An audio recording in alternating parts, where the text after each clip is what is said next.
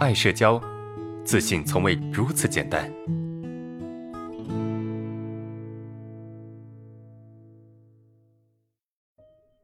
本案例来自爱社交粉丝匿名投稿。老师你好，我患有社恐，差不多七八年了。我的妈妈是个家庭主妇，从小她就对我和妹妹管得特别的严。可是我的妹妹性格就非常的开朗，而我却比较木讷。我大概是中学三年级开始发现自己有社恐的。我在小学和中学时期，身边都有对我很好的朋友。可是我却不懂得怎么跟别人拉近关系，到了后来就变得越来越疏远了。到大学之后，我开始懂得怎么跟别人相处，身边也有几个很要好的朋友。可是大学毕业后，朋友们都到了不同的城市工作，又慢慢开始渐行渐远了。由于学习成绩还不错，所以我选择继续深造。平时除了我的家人和一位很要好的大学同学之外，几乎每天都没有人和我打电话。或者发信息给我，我感觉我的朋友圈越缩越小，我很害怕到最后会不会连一个朋友都没有剩下。现在每天醒来，我第一件想到的事情就是为什么我身边的朋友会越来越少，于是心里就开始闷闷不乐的。我本身的性格是属于比较温和的，可是就是不能够跟朋友很轻松自在的聊天开玩笑，我该怎么办呢？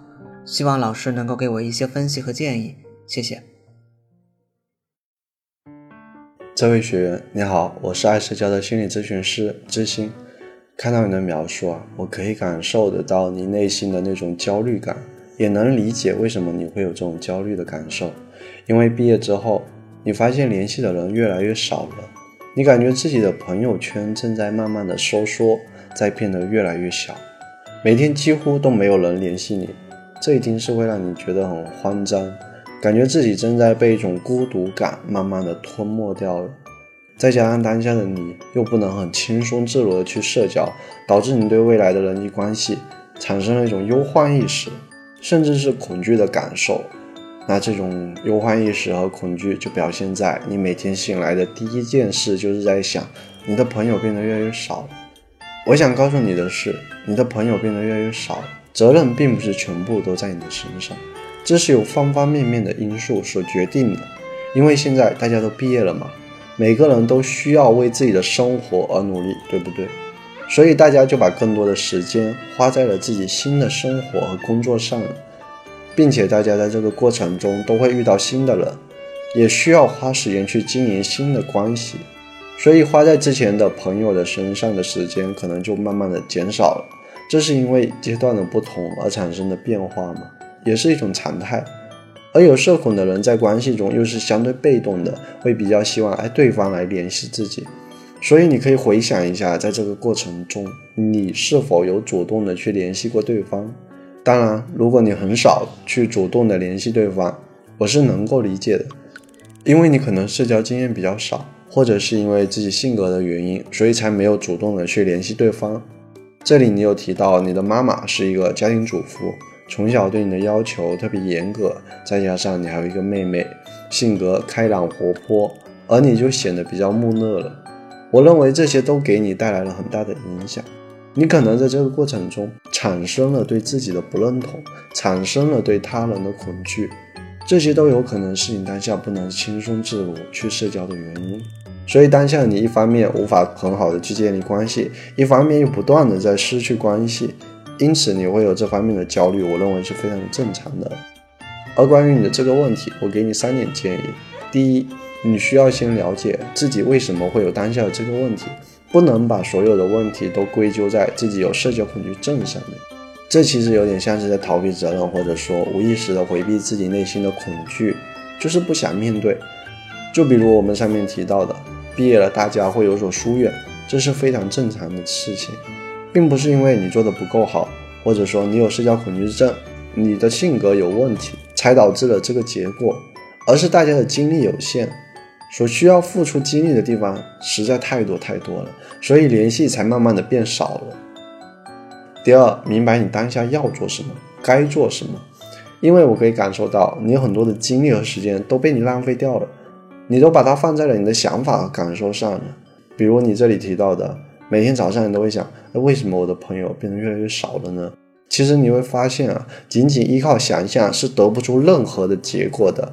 你的这种行为只会无意义的消耗你很多的时间、很多的精力，并且让你产生很多的负面想法，让你变得越来越消极、越来越焦虑，从而慢慢的失去了积极的生活态度，把自己的生活和学习搞得一团糟。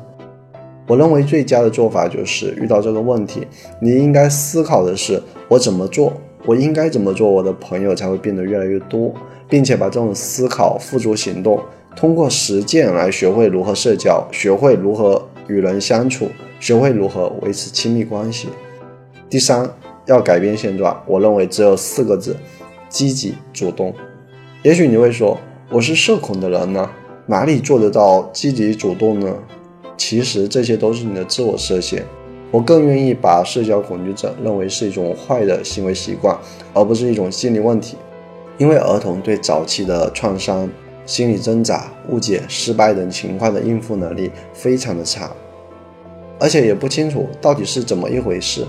所以，当他们感觉受伤、觉得不开心的时候，只会选择直接的行为方式来释放内心的不满，比如发脾气、大哭大闹，甚至是一言不发、闷闷不乐。和父母较劲，而你很大的可能就是选择了这种闷闷不乐的方式，于是这种行为被你不断使用，慢慢的就被强化成为了一种习惯。这也是为什么别人会觉得你显得木讷的的原因。再加上你内心应该是比较没有安全感的，这可能和你的家庭还有其他的成长环境有关系，所以你会对未来的事情进行猜测，以此获得一定的安全感。因为这样做总比你未经猜测就直接去面对会更安全一些，对不对？比如你在社交之前，可能就会想：我等下要说什么？我如果让对方不高兴了，我应该怎么办？等等。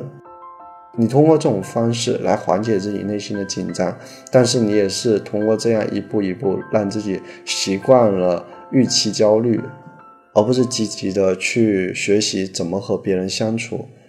你要相信自己。你是可以积极主动的，不要被自己之前的一些行为习惯和想法所局限住了。现在的你比之前强大的太多太多了，你已经是一个可以为自己负责任的成年人了。你不是一个病人，你只是有一些坏习惯而已。在行动的过程中，我希望你降低对自己的要求，能做多少就做多少。你可以想一想，从一直的被动到现在的主动去联系别人，你是不是已经做得很好？你是不是已经进步了？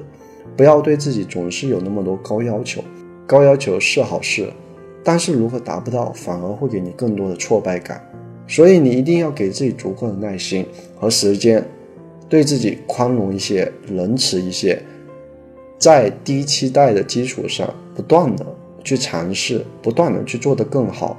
如果你总是这样做，我相信一切都会慢慢的好起来的。那希望以上的建议会对你有所帮助。我是知心，很高兴能够帮助到你。